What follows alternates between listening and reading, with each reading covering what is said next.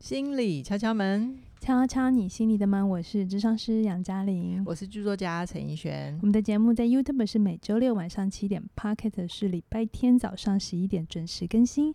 透过心理学与生活的对谈，陪你度过周末，帮你消除心理的疲劳。在收听之前，无论是 YouTube 或 Podcast 的，都邀请你先按下订阅。我们现在也有 IG 账号喽，欢迎搜寻起点文化，追踪我们。你的具体支持是我们制作节目的最大动力。我们之前有聊过一集，一天听一点的内容，叫做职场潜规则。潜规则。对。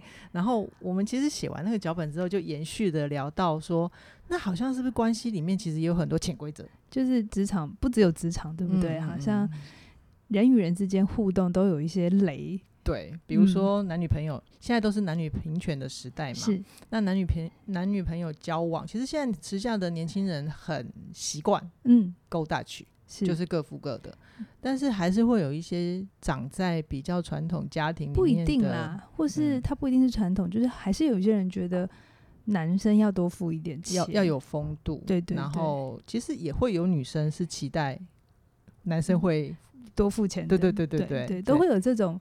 没有说破，可是好像希望对方知道的事情。对，然后再不然就是有一些男女朋友，他们之间想要体贴，然后表面上是不打扰，但是比如说在对方生日啊，或者是纪念日的时候，就会安排一些惊喜。对，就是明明他很在意这件事情，他很想要过节日，嗯、可是他又觉得，哎，好像好像特别要办什么，就有一点、嗯、有一点麻烦，或是会不会觉得自己是一个很。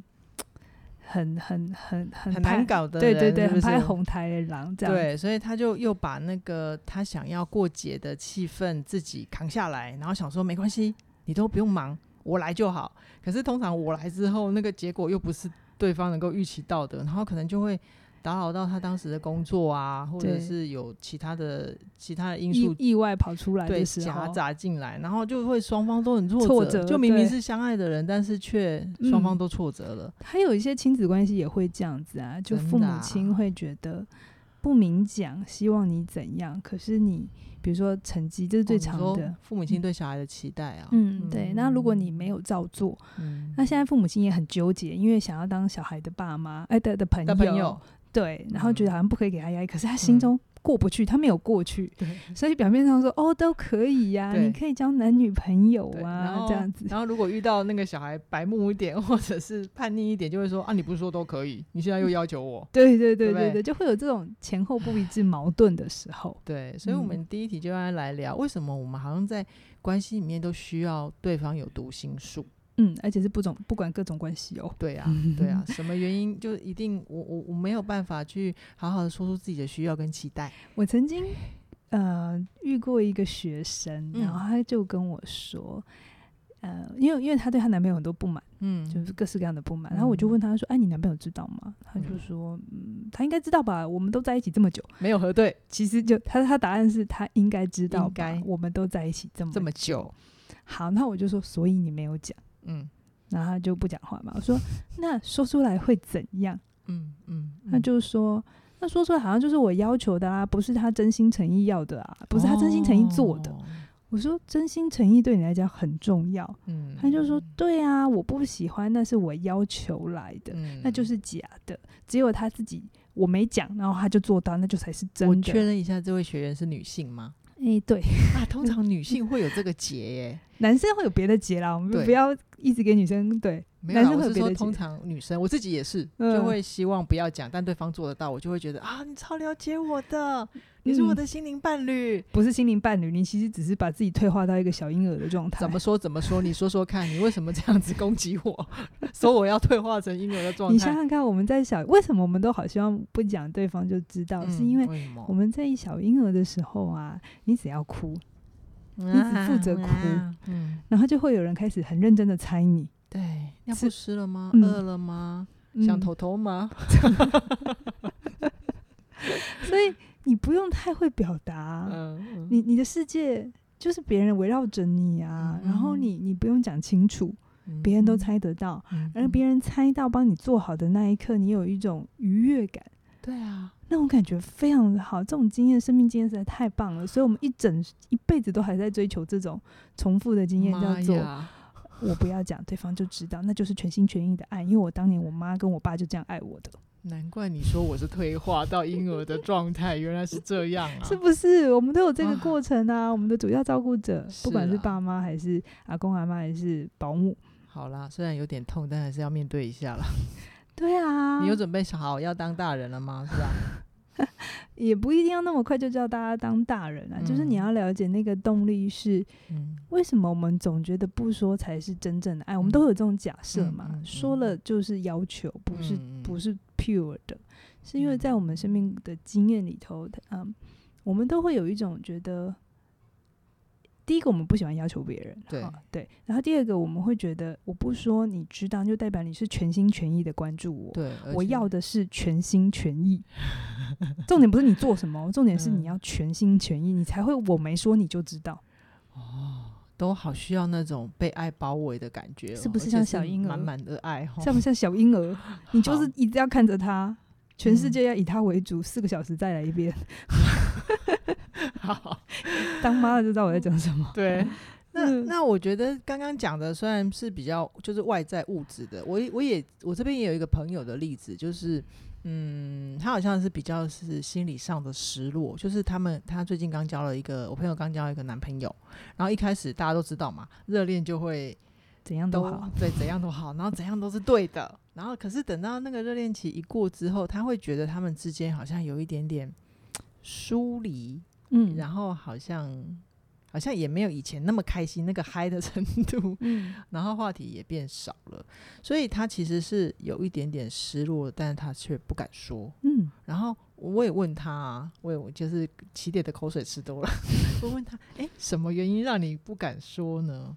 然后结果他就讲了一个还蛮坦白的答案，他说，因为说了就会变成是真的，我们这个失落跟疏离就变成真的，好像。好像就失去了那个热恋时期的那个高点，会是一件非常糟糕的事情哎。哦，在他心里的剧本觉得没有在那个 tension 的话，就都是冷掉的。对对，哦、就是就是，所以他定义就是关于，所以爱就只有一种热度就对了，可能。哦、嗯，然后我就先预告了一下，我们接下来会有一本脚本，叫做《恋爱三阶段》。我说你那一集记得看啊，看清楚，我会讲的很透。嗯嗯，对。但我们这边先回来讲这一题，是对，为什么连这种失落也没有办法去表达？就是他有需要不开口，对不对？因为他有一些失落，他没办法开口，嗯，没办法自己说清楚。嗯嗯，我觉得是大部分的人没有办法直接说自己的。情绪或是自己有任何的需要，是因为很怕自己说了真心话之后会被评价，会被嫌弃。哦，广义的来讲，就是会被拒绝。哦，所以很害怕自己被贴上某一种标签，是他不要的，可能是你想太多，或者是你太贪心。对，那为了维护我们自己的尊严，那我就不要讲嘛。哦，因为认真的人输嘛，嗯，认真就输了嘛，那我就假装没事。嗯。假装我不在乎，对，我就赢得了某一种权利。我记记得我讲过吗？嗯、权力的争夺有很多种啊，嗯、很认真的把火发出来，这是一种。是，可是另外一种是很隐微的争夺权利，叫做他不配合，不配合，或是他就当做自己失功能。冷战吗？冷战也是一种，哦嗯、但是让自己变得无能也是一种争夺权利。哦，比如说。对于要求太多的爸妈，你就故意什么都不做。对对对，小孩子的争夺权利就是让自己无能。嗯，所以这很复杂的，就是人为什么没办法说真心话，是因为他觉得讲真心话之后不一定有好处。嗯，在没有保险或者不确定的状况底下，他宁愿不要冒险。嗯，我知道了。我想到了，还有一种就是很怕会被人家说，呃，比如说，比如说，呃，我们是男女朋友，但我有一次帮你过生日，然后等到我。生日的时候你却忘了，嗯，然后我就会跟你说，你上次生日的时候我帮你做什么 A B C，你都没有，嗯、就很怕被人家贴上你很计较，计较也是一个标签，对对，对对，所以所以有帮忙过的那个人就不敢说自己也要，是不是？对，就会更难更难让人去开口说他自己的需要。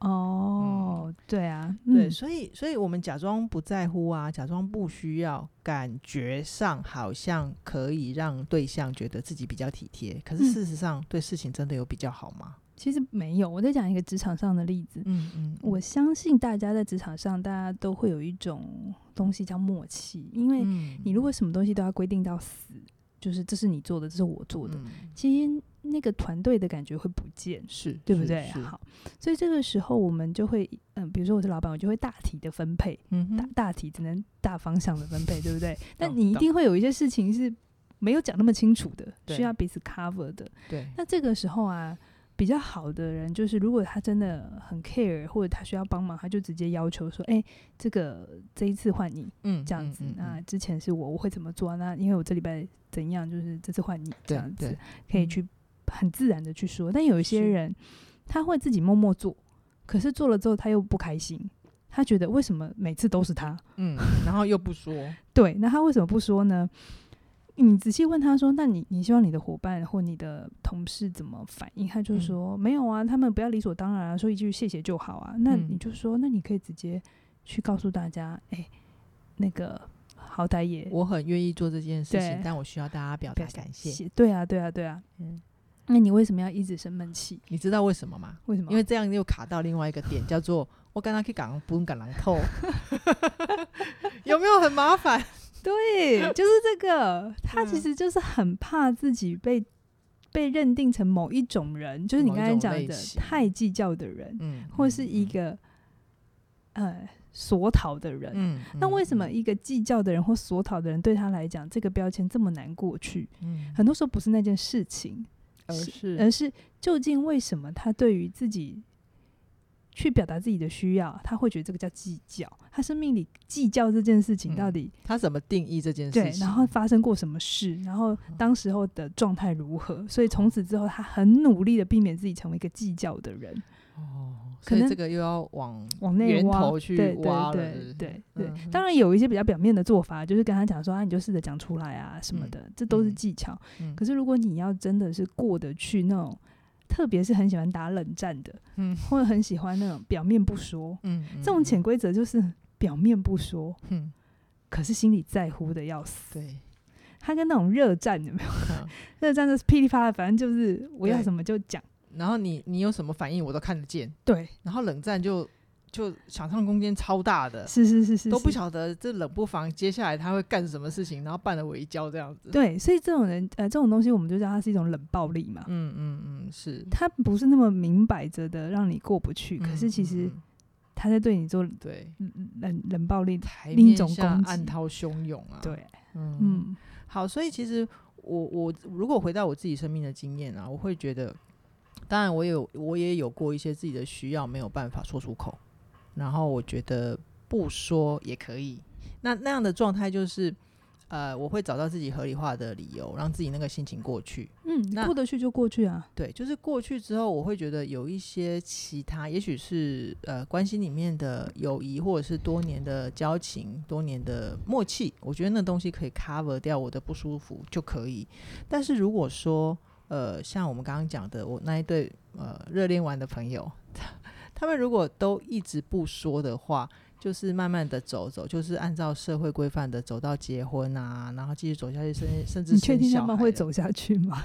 没有，我想要探讨的就是，如果都不说，也许我们会怎样？也许我们不会分开，我们不会离婚。他们啦，哦对，如果也许他们不会分开，不会离婚，但是他们也不会再聊天了。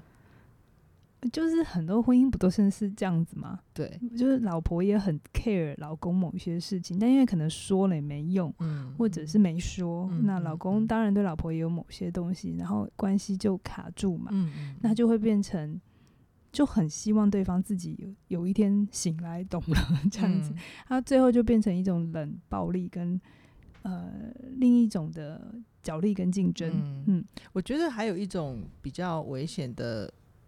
我也不能说危险啦，但是但是我会觉得有一点点对于人生比较没有帮助的是，如果你一直都不说，然后就一直告诉自己说，反正人生就这样，嗯，其实它某种程度也打压了你对所有生命的期待跟盼望。是是是，对，像这种人哈，就是说，呃，反正人就是这样子，他就是用了一种。消极的回应方法，嗯，就他好像放下了，嗯，就是啊，跨婆啦，嗯，有没有？就是啊，就这样啊，好、嗯，就这样就没什么，感觉是洒脱的，嗯嗯、可是其实是绝望的。嗯，那像这种绝望的人，他都比较不会用热炒。嗯，像那个，你是说海鲜的海鲜一百块？你像在婚姻关系或在关系里头啊，那种还能热炒的，对我们都觉得哦，这还有得救，真的、啊，这关系比较好处理。因为他们还愿意激烈的沟通，OK，, okay 你就把吵架当成激烈沟通了。嗯，但你我觉得比较比较不好处理，就是已经到了无话可说，甚至于都阻隔了彼此交流的可能性，就是不讲。那其实才冷。嗯，所以我一直觉得冷暴力是一个比比热暴力 还要幽微的东西。哦，嗯，因为它还多了一层要别人来启动。嗯嗯嗯，因为冷的那个人比较不启动，可是他内在是。它不是过去，它会渗漏到，你知道吗？就像那个水有裂缝，会渗漏到。那家里有壁癌跟那个东西破了之后，它会它会蔓延，它会是整个局部更大的。对对，本来就是一小洞，一小洞就是只有只有在呃一个点节日上面过不去，但因为他不讲，然后就开始渗漏嘛，渗漏到它整片，对，就。整个最后要卡掉重做，所以我想可以提醒的就是，如果说呃大家继续走下去，但是都已经无话可说了，这个关系会是你想要的吗？嗯，如果你想要面对的话，或许是你接下来还可以再那问一下自己，就是那如果。自己想要的话，有没有办法可以调整，或者是怎样去表达？我觉得这有一点太快啦，嗯，就是你把大家想的太功能良好，要不然还要处理什么？就是可能就是我刚才讲的，如果你没有办法表达，然后很害怕因为被拒绝、被评价而不说，嗯，我我觉得邀请大家可以先用发现的角度看自己，就是、嗯、那为什么男朋友帮我过节日？男朋友帮我付账这件事对我这么重要，我到底真的要的是什么？是那个钱吗？我过不去的是钱吗？通常不是，一定不是。他其实要的是那个付钱的关爱，对，他要的是一种，我感觉你有在为我付出，嗯，而钱只是一个比较好衡量的。媒介，嗯，看得见你的付出。那如果他愿意承认到这里，我们就比较好去。去往下走，就是去问他，那你的伴侣真的没有为你付出吗？嗯哼，嗯哼，你要不要停下来看看，他有没有在别件事情上付出？也许不是钱的，对不对？对，也许不是节日的，也许不是送礼物的这种东西，他在别的，可能他的经济没有那么好，所以他用别的方法已经在付出了啊。杨老师，嗯，这个逻辑是不是也像我们之前聊过的关于创伤的反应？如果你没有。真心要让自己好起来，好起来或幸福起来，你是看不见其他的爱跟可能性的。是是是，我一直觉得，以前我会觉得啊，这个孩子小的时候就因为怎样啊，没经过什么什么好的对待，所以他今天长成这样。嗯、这是以前我会比较有的逻辑，那、嗯、相信也是蛮多人的想法。嗯嗯嗯、可是慢慢的，我去看到有个东西，就是时间越来越久，我发现同样都兼遭遇过这样子。创伤经验的孩子，就是有人长得比较好，嗯、他们后来的资源也差不多、喔。可是有些人真的长得比较好，有些人还在那里。就像那个老故事嘛，嗯，有一个酒鬼，有两个儿子，对，他有两个儿子，然后他的大儿子长大之后是酒鬼，小儿子变成医生。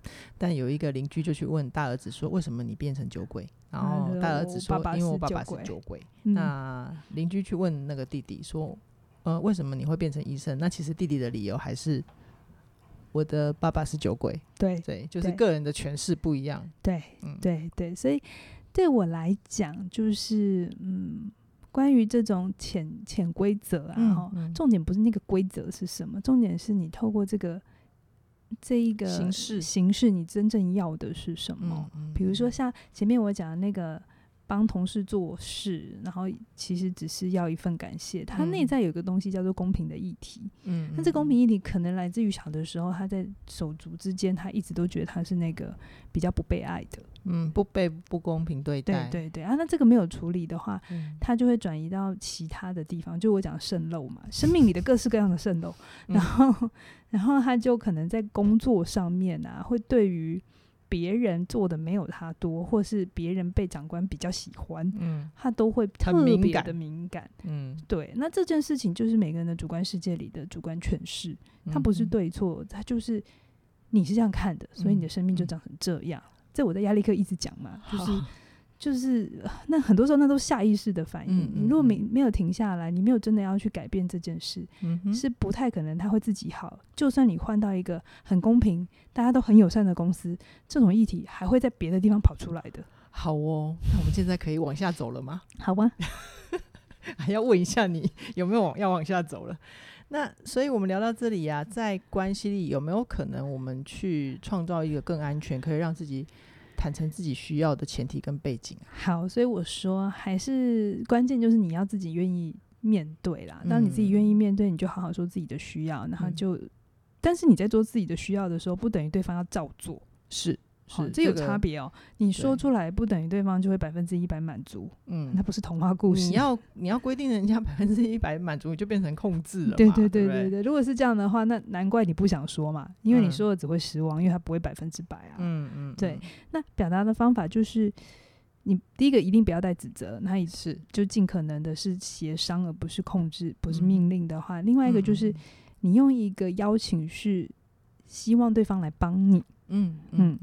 所以这需要在关系还算还可以的时候进行。如果关系已经冷到极点了，那就是另一种做法。OK OK，好。就比如说男女主角的例的例子，你刚才讲的那个要过节的例子，嗯嗯。如果是女生很 care，那你就可以好好的说，用你自己的角度说，你就说，哎、嗯欸，其实两个人在一起过节日啊，这对我蛮重要的，因为那个仪式感会让我觉得好像我们还很 care 这这段关系、嗯、这样子。那为什么我这么在乎？就是我很害怕，如果我在一起久了啊，没有做这些事情，我们关系就会越来越平凡，越来越平淡。嗯，这样子。而且每年一起过这个节日，我们还可以回忆当年啊，会有一些话题可以聊，对不对？对，保持关系的心跳。对对对，所以、嗯、所以过节对我来讲很重要。我很在乎的不是那个礼物，嗯、也不一定是时间多长，是，而是我很在乎，我们都还在为这份关系里尽力或者是我们都很 care。那这是我的想法。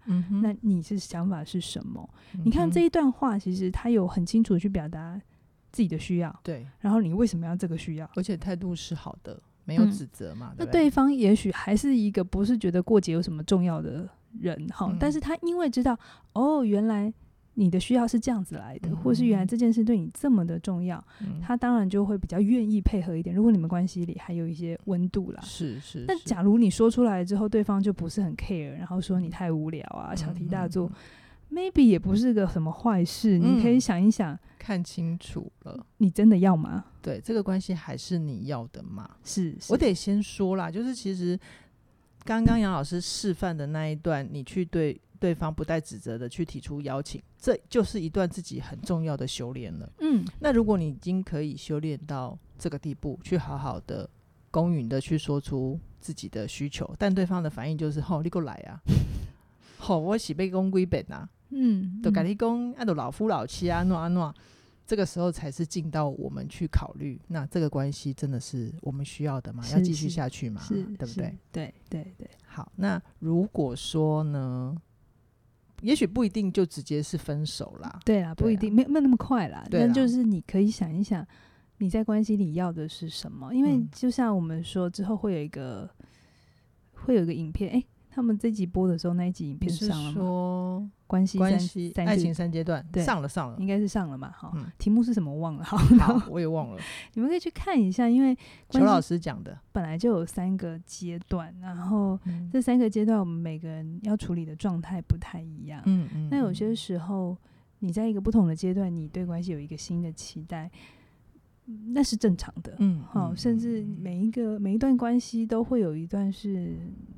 低谷的时候，是是你越有这个心理准备，你越反而能够穿越这段低谷，然后关系还有可能再往下走。是那你越不想要这样，你越觉得关系都应该要从头到尾甜甜蜜蜜的，嗯、好，那你就会看不太到真实的状态。嗯，对啊，其实台语有首歌讲的还蛮好的，人生像是海波浪。海波龙吗？然后嘞，我忘记那个歌了啦。为什么跟黑伯龙有 有关系？没有，就是它是有高低起伏的。然后你你的压力课不是也讲吗？其实压力它也是有高低起伏。你知道我妈最喜欢黑伯龙这首歌？真的假的？她每次在游览车上都会点这首歌，是不是？噔噔噔噔噔噔。好了好了，我们这个吗？好像是我们离题了哈。好，我们要拉回来讲的就是。今天最后的工商服务呢，就是如果你在关系里面其实还不太清楚自己的需求，但你又一直觉得我在关系里面有点辛苦的话，哦，我会很建议你们来参加杨老师他在一月二十三的幸福工作坊。嗯，那这个课程是杨老师一年一度哦。哦，今年第八年第八班了，对不对？就是每年都他说你赶快开好不好？然后我每年都觉得可以睡觉休息嘛。欸、你是说你自己的愿望是不是？对啊，我就觉得嗯，哎、欸，其实我真的一直很好奇、欸，哎，其实这个工作坊我觉得还蛮意义还蛮重大的。是啊是啊，蛮多人走走之后就走进婚姻里、啊。你到底什么原因一一年只能开一堂啊？因为我很累。对，就我所知，你这两天，我们现在在录影的时候，其实是十一月底嘛。你这两天也已经开始在准备一月份的课程了，是吧？对啦，我其实每年都会更新新的材料，嗯、然后每年都会想要给大家一个新的诠释、嗯，所以学长姐他们也都会回来。好，但为什么我没有都觉得要一直很开很开的东西？是因为我觉得，我希望是来参加的人，他是真的想要好好面对关系的议题，嗯嗯嗯，然后他真的去理解到关系不是。不是对方怎样或找到一个怎样的人，他就一辈子 OK 了。所以他需要蛮大的主动性。嗯。虽然听起来爱情这个议题蛮吸引人的，嗯嗯嗯，可是我自己觉得，到最后能走到开花结果的人，其实是他的准备度都是高的。所以我没有那么 push 大家非得来，但是大家要来，我不知道这个时候上的时候已经额满了没啦齁，因为名额也不多，名额真的不多了。我们现在已经只剩下个位数倒数了。对，那这个东西就是让大家知道，其实。而且这其实是我的强项啊！我的我的硕士论文就是写这个东西。嗯嗯。而且我真的觉得我，我我我自己是旁观者，我看了你带这么多年哈。我觉得这堂课是真的贴着你的生命在前进的，嗯，就是我不同阶段对关系的理解啦，对、嗯，对，然后你又很负责任的一直加教材，然后换新的授课方法，而价钱一直没变。